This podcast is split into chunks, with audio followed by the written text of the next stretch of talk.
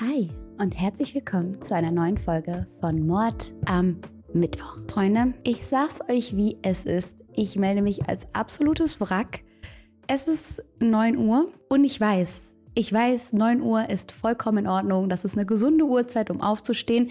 Aber ich hatte eine Mücke in meinem Zimmer. Die ganze Nacht habe ich einen Krieg geführt. Ihr kennt das bestimmt, ne? Wenn es zwischendurch immer mal wieder summt und man sofort Angst hat. Ich habe die Bettdecke über meinem Kopf gehabt, weil ich nicht wollte, dass sie nur einen Tropfen Blut von mir abbekommt. Die olle Bitch. Aber das Schlimmste ist, wirklich, stich mich fünfmal, ist okay. Wenn du Hunger hast, ne, bedien dich. Aber das Schlimmste ist dieses Summen am Ohr. Dieses und zwischenzeitlich hatte ich wirklich das Gefühl, die kriecht mir in den Gehörgang. Boah, ich habe so schlecht geschlafen. Und meint ihr, ich hätte den Kampf gewonnen? Natürlich nicht. Natürlich nicht. Zwischendurch habe ich so getan, als würde ich es einfach nicht bemerken. Ich habe mich selbst wieder in den Schlaf geredet. Das hat auch nicht funktioniert. Und dann hat es bei mir noch mitten in der Nacht geklingelt, weil manche Leute denken, dass meine Wohnung ein Hotel wäre. Das ist ein Thema für sich, aber immer wieder klingeln hier Leute, die fragen, ob ich noch ein Zimmer frei hätte. Und das machen die auch um 4 Uhr nachts. Meistens penne ich dann einfach weiter. Manchmal schreie ich dann durch die Gegensprechanlage, nein, das ist kein Hotel, weil ich manchmal einfach nicht mehr kann. Ich kann nicht mehr. Nichts weist darauf hin, dass das hier ein Hotel wäre und trotzdem wirklich mindestens ein, zwei Mal klingelt es hier pro Tag. So, genug von meinen kleinen Problemchen. Deswegen Seht es mir nach, wenn ich heute noch ein bisschen mehr Quatsch rede als sonst, mich hier und da noch mal mehr verhasple. Seid ihr sowieso schon gewohnt. Ich hoffe, dass es euch besser geht, dass ihr keine Mücken im Schlafzimmer habt und dass bei euch alles gut ist soweit. Ihr könnt gerne diesen Kanal abonnieren. Ich bin YouTuber, ich muss das sagen. Und mir ein Like dalassen. Und ich würde sagen, wir starten jetzt in den heutigen Fall. Alles an diesem Fall klingt nach einem schlechten Horrorfilm. Wirklich so ein Horrorfilm aus den frühen 2000ern, bei dem nichts Sinn ergibt und alles unlogisch ist und schlecht animiert und trotzdem ist all das wirklich passiert. Wir reden heute über das Brentwood Massaker. Und für uns geht's ins Jahr 2014. Wir befinden uns in Calgary. Das ist eine ziemlich große Stadt in Kanada. Genauer gesagt sind wir im Stadtteil Brentwood, der in der Nähe von der Calgary University liegt. Es ist April, die Stimmung ist gut und der Frühling liegt in der Luft. Nach einem harten Winter guckt die Sonne endlich wieder zwischen den Wolken hervor. Und nicht nur das, das Semester an der Uni ist auch gerade zu Ende gegangen und alle freuen sich auf die Ferien. An der University von Calgary gibt es da eine ganz besondere Tradition. Man trägt nämlich am letzten Tag des Semesters immer Bermudas, also diese Bermuda-Shorts, diese langen Badehosen, die vor allem Dads auf Kreuzfahrten immer tragen. Und diese Tradition geht dort seit den 60ern vor sich und alle tragen dann zu den letzten Vorlesungen Bermuda-Shorts. So sitzen dann alle Studenten beieinander in den bunten Badehosen und danach gibt's noch eine riesige Party. Es gibt eine Gruppe von Freunden, die keine Lust auf die große Party der Uni hat. Die schmeißen dann eine kleine Hausparty im engsten Kreis. Sie wollen eine gemütliche Runde in der WG veranstalten und diese ist nur ein paar Straßenblöcke vom Unicampus entfernt. Die WG ist in einem kleinen Haus an einer ruhigen Straße im Stadtteil Brentwood. Und die Freunde planen keine wilde Party, die die Nachbarn stört. Die wollen einfach nur eine kleine Runde veranstalten, ein bisschen Bier trinken und die Zeit zusammen genießen. Und genauso kommt es. Die Stimmung ist super und entspannt. Alle sitzen gemütlich beieinander, quatschen und haben eine gute Zeit. Wer von euch wohnt in einer WG? Ich habe nie in einer WG gewohnt. Ich habe nur eine Zeit lang mal mit meinen Kollegen zusammen gewohnt, als ich noch Animateurin war. Aber ich stelle mir das schon cool vor, wenn man Freunde in der WG hat und beisammen sitzt. Ich glaube, ich würde nur verrückt werden, was den Putzplan angeht, denn ich bin, also ich habe wirklich einen Knacks, was Putzen angeht. Also hier, ne, wenn hier irgendwo Staub liegt, dann drehe ich die Bude auf links. Ich weiß nicht, woher das kommt, aber ich kann Chaos überhaupt nicht ab. Dabei bin ich selber ein wandelndes Chaos. Wie ist es bei euch? Könntet ihr in einer WG leben? Tut ihr das vielleicht? Was sind eure Erfahrungen? Sagt ihr, das war total cool, die WG-Zeit oder das mache ich nie wieder. Schreibt's gerne mal in die Kommentare. Auf jeden Fall ist diese WG super harmonisch und alle freuen sich auf den Abend. Einige sitzen um ein Lagerfeuer im Garten herum Andere stehen in der Küche im Haus und plaudern vor sich hin. Es sind ungefähr 30 Leute anwesend. Unter ihnen sind Caitlin, Josh, Zach, Lawrence und Jordan. Caitlin ist eine talentierte Balletttänzerin. Sie ist eine von diesen Freundinnen, die immer für andere da ist und sich dabei sehr oft selbst hinten anstellt. Caitlin ist der Typ Mensch, den man nachts um drei anrufen kann, wenn einem der Reifen geplatzt ist oder der Freund Schluss gemacht hat. Sie ist einfach da Sie hat schon lange ein eigenes Auto und unternimmt oft Ausflüge mit ihren Freundinnen. Oder sie fährt damit zum Balletttraining. Mit ihrem Auto ist sie oft ziemlich schnell unterwegs und so wird es unter den Freunden ein Running Gag, dass sie ständig geblitzt wird. Wir alle haben diese eine Freundin, oder? Ich bin diese eine Freundin. Ich werde aber nicht geblitzt, ich krieg einfach immer Parktickets, weil ich immer falsch parke. Also selbst an Orten, wo ich legal parke, parke ich so schlecht, dass man mir trotzdem irgendwas vorwerfen kann. Zack studiert im ersten Semester am Alberta College für Arts und Design. Er ist Sänger in seiner Band, die Zachariah and the Prophets heißt. In der Band spielt auch Josh mit. Er ist da der Schlagzeuger. Die beiden sind gute Freunde und treffen sich oft für Proben oder gehen zusammen auf Konzerte. Die Musik verbindet die zwei. Mit ihrer eigenen Band hatten die beiden auch schon den ein oder anderen Auftritt und darauf sind sie ganz besonders stolz. Josh und Zack lieben die Musik also über alles und sitzen stundenlang für Bandproben zusammen. Lawrence studiert Stadtplanung an der University of Calgary. Er geht in diesem Fach total auf und plant schon, wie er später den öffentlichen Nahverkehr in Calgary verändern und verbessern möchte. Das wäre in Deutschland auch mal nötig. Grüße gehen raus an die Deutsche Bahn. Jordan ist mit seiner alleinerziehenden Mutter aufgewachsen aufgewachsen. Die beiden gehen durch dick und dünn zusammen und haben eine richtig enge Beziehung. Er hat sogar ein Tattoo, auf dem Mom steht.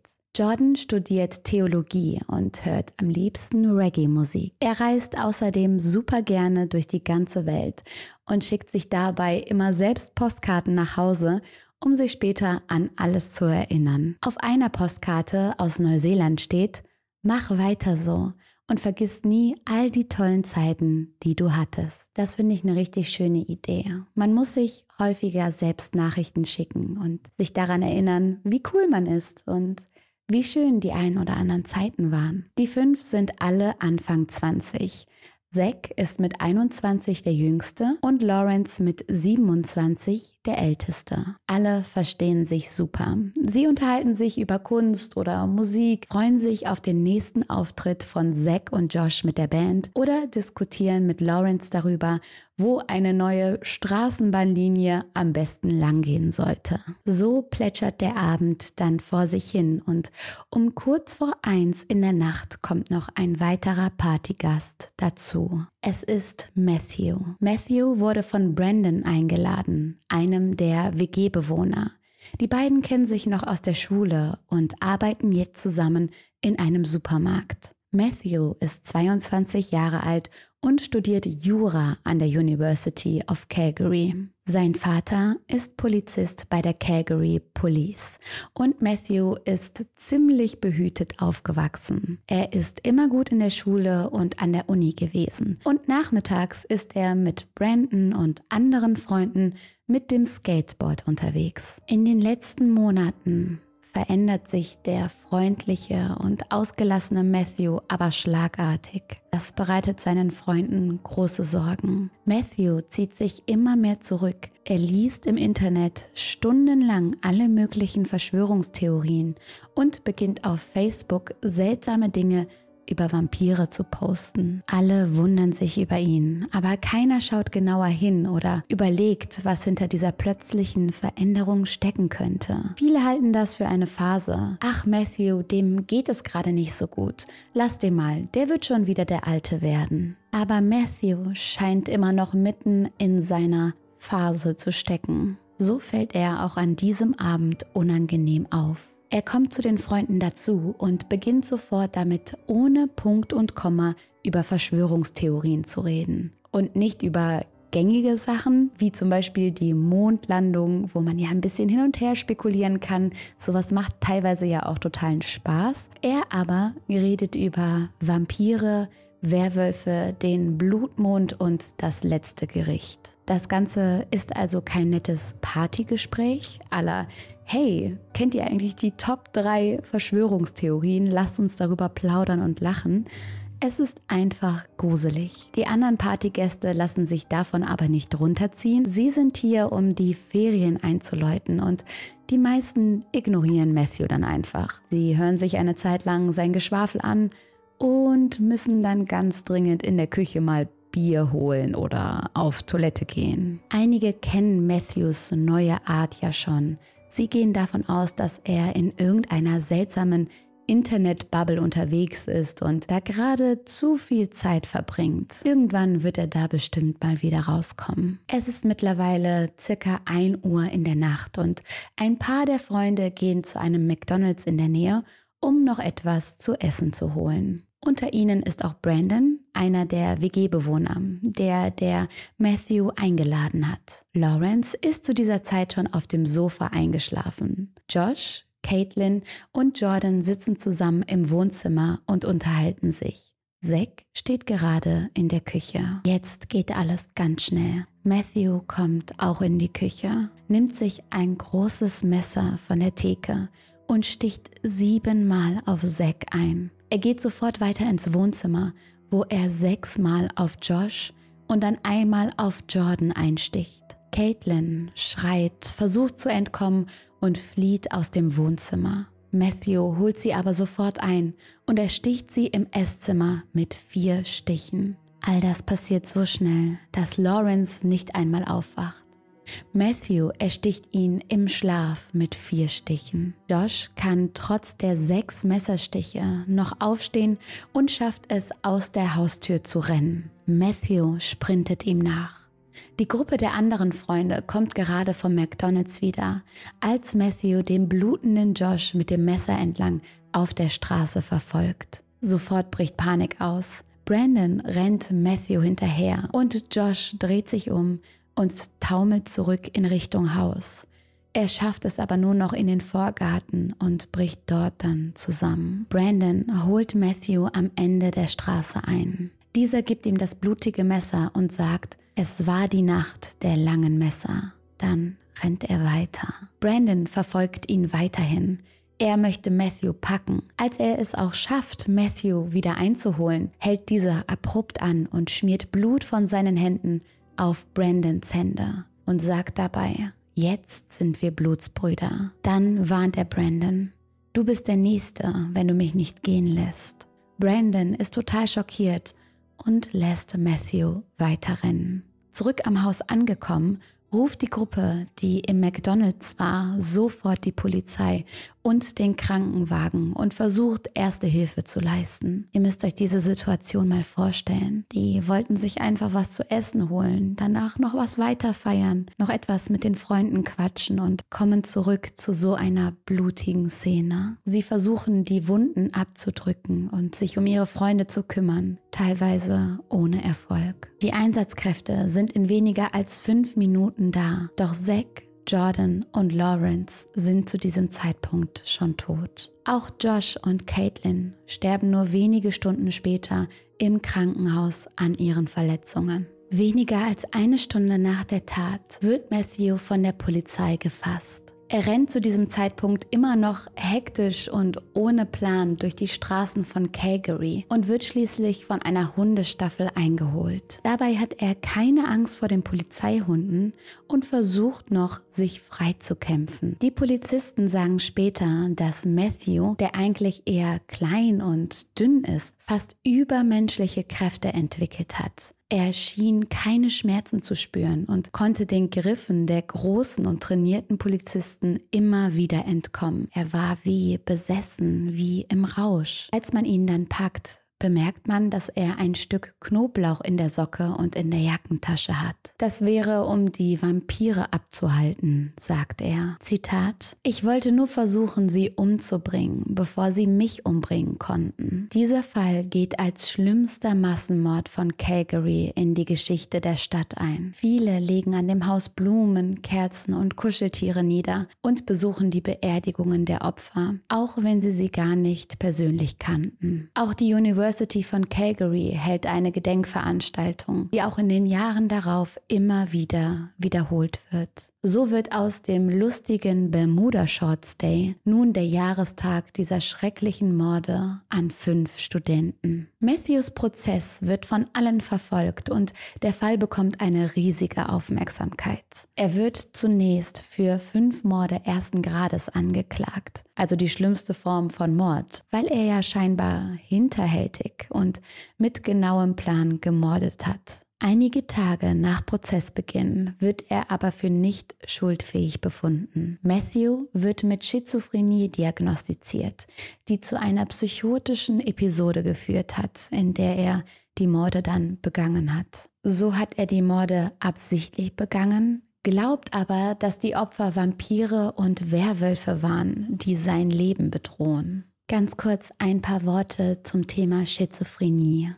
Schizophrenie kann manchmal erst später im Leben auftreten, wie zum Beispiel bei Matthew, erst mit etwa 20 Jahren. Die Symptome können sehr unterschiedlich sein. In manchen Fällen nehmen die Betroffenen die Welt um sie herum nicht mehr so wahr, wie sie wirklich ist und bekommen zum Beispiel Halluzinationen oder hören Stimmen. Das kann unglaublich beängstigend für die Betroffenen sein. Schizophrenie kann manchmal zu Psychosen führen, also zu einem Zustand von akuten Wahrnehmungsveränderungen. Auch hier können Betroffene Halluzinationen haben, die extrem real wirken. Selbstverständlich gilt das nicht für alle Menschen mit Schizophrenie. Das kann sich ganz unterschiedlich äußern, wir reden jetzt hier über Matthews Fall, denn seine Schizophrenie hat dazu geführt, dass er plötzlich Angst vor Vampiren und anderen Wesen bekommen hat und fest davon überzeugt war,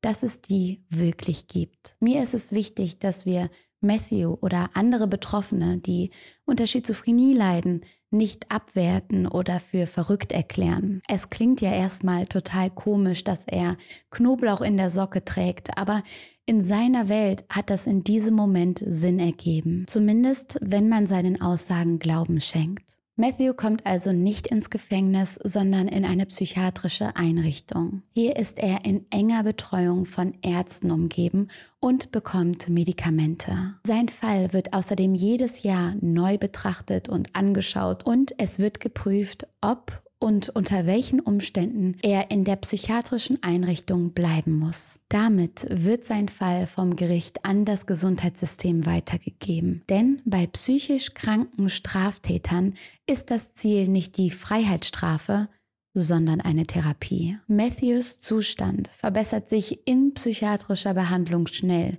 und bald hat er dann keine Halluzinationen mehr. So hat Matthew im September 2019 das erste Mal ein paar Lockerungen bekommen und durfte die Einrichtung für kurze Zeit alleine verlassen. Er darf außerdem immer wieder mit seinen Eltern kleine Ausflüge unternehmen. Die Experten sagen aber, dass er weiterhin eine Gefahr für die Bevölkerung darstellt. Ein Jahr später, also im September 2021, wird beschlossen, dass Matthew unter strenger Aufsicht bleibt.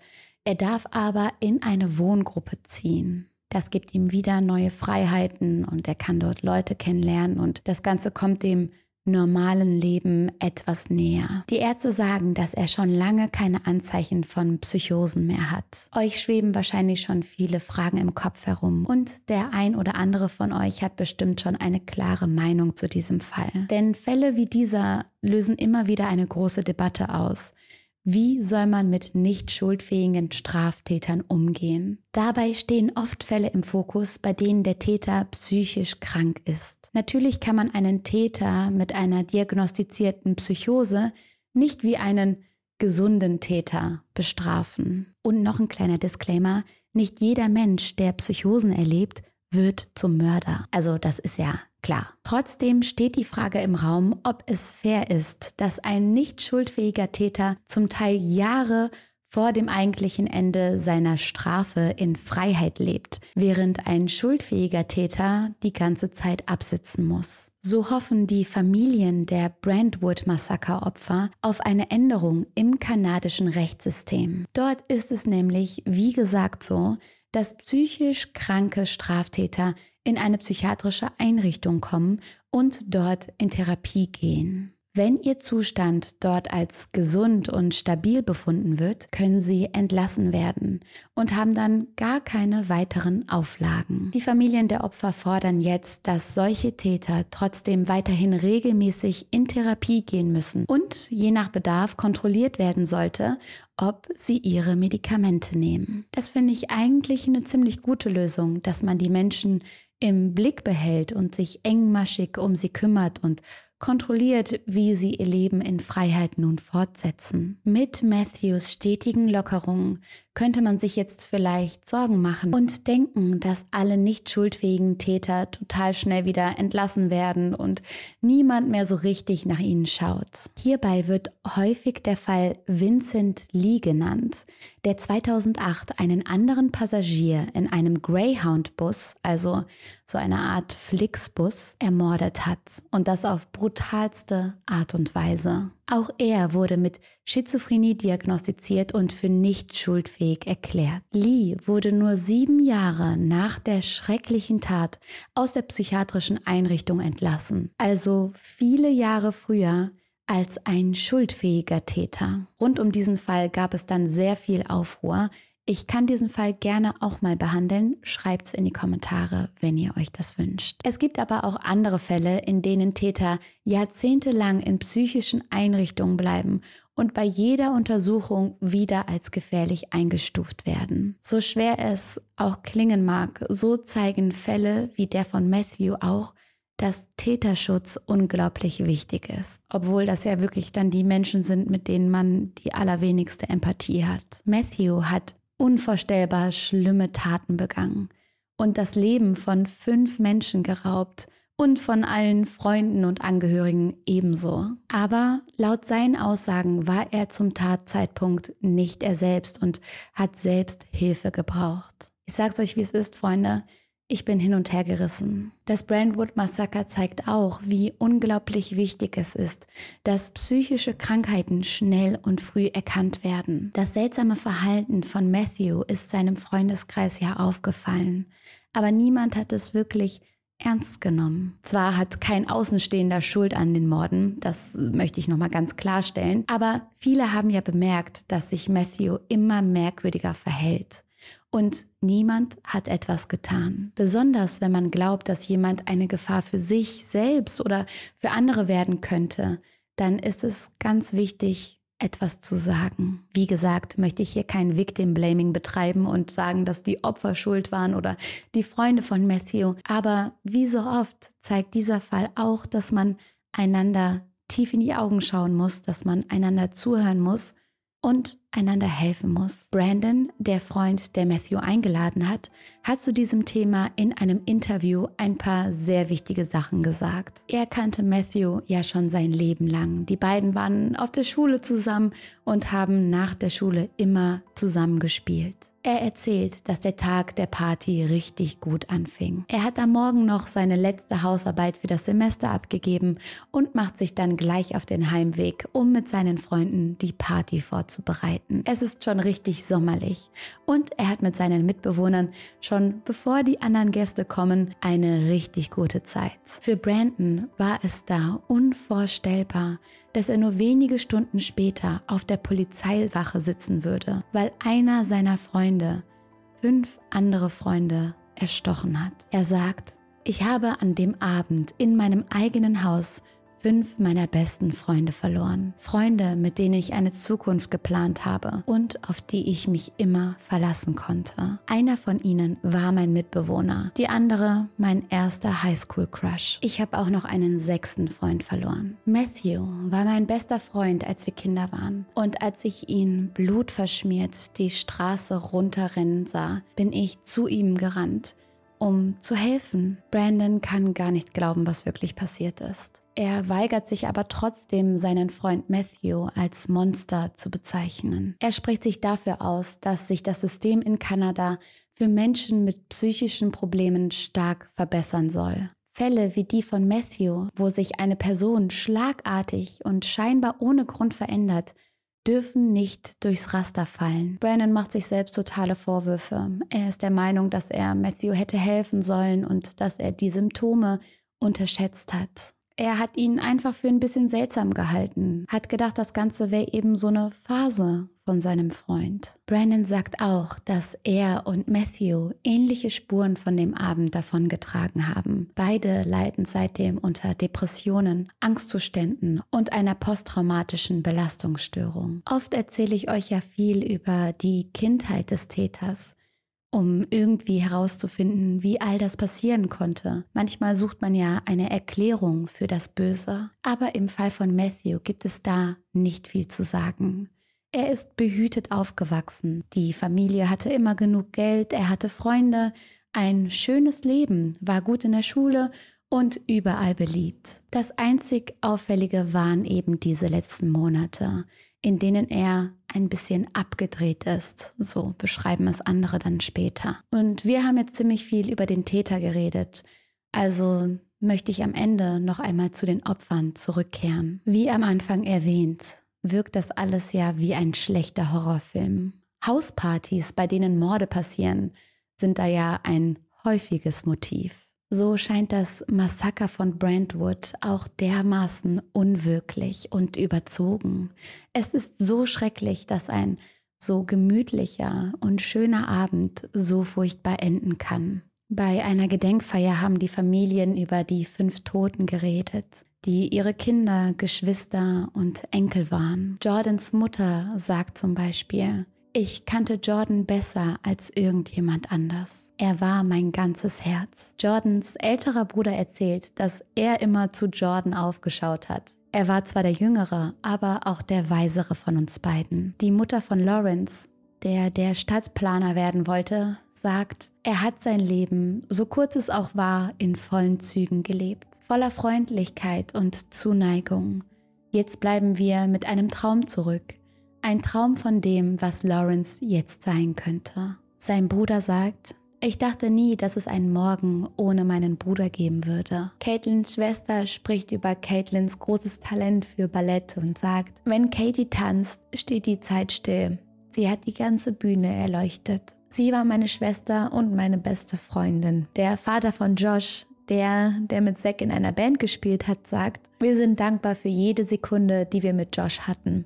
Alles, was wir jetzt für ihn tun können, ist stark zu sein. Seine kleine Schwester weiß nicht, wie sie ohne ihren großen Bruder weitermachen soll. Für 20 Jahre hatte ich denselben besten Freund, denselben Mentor.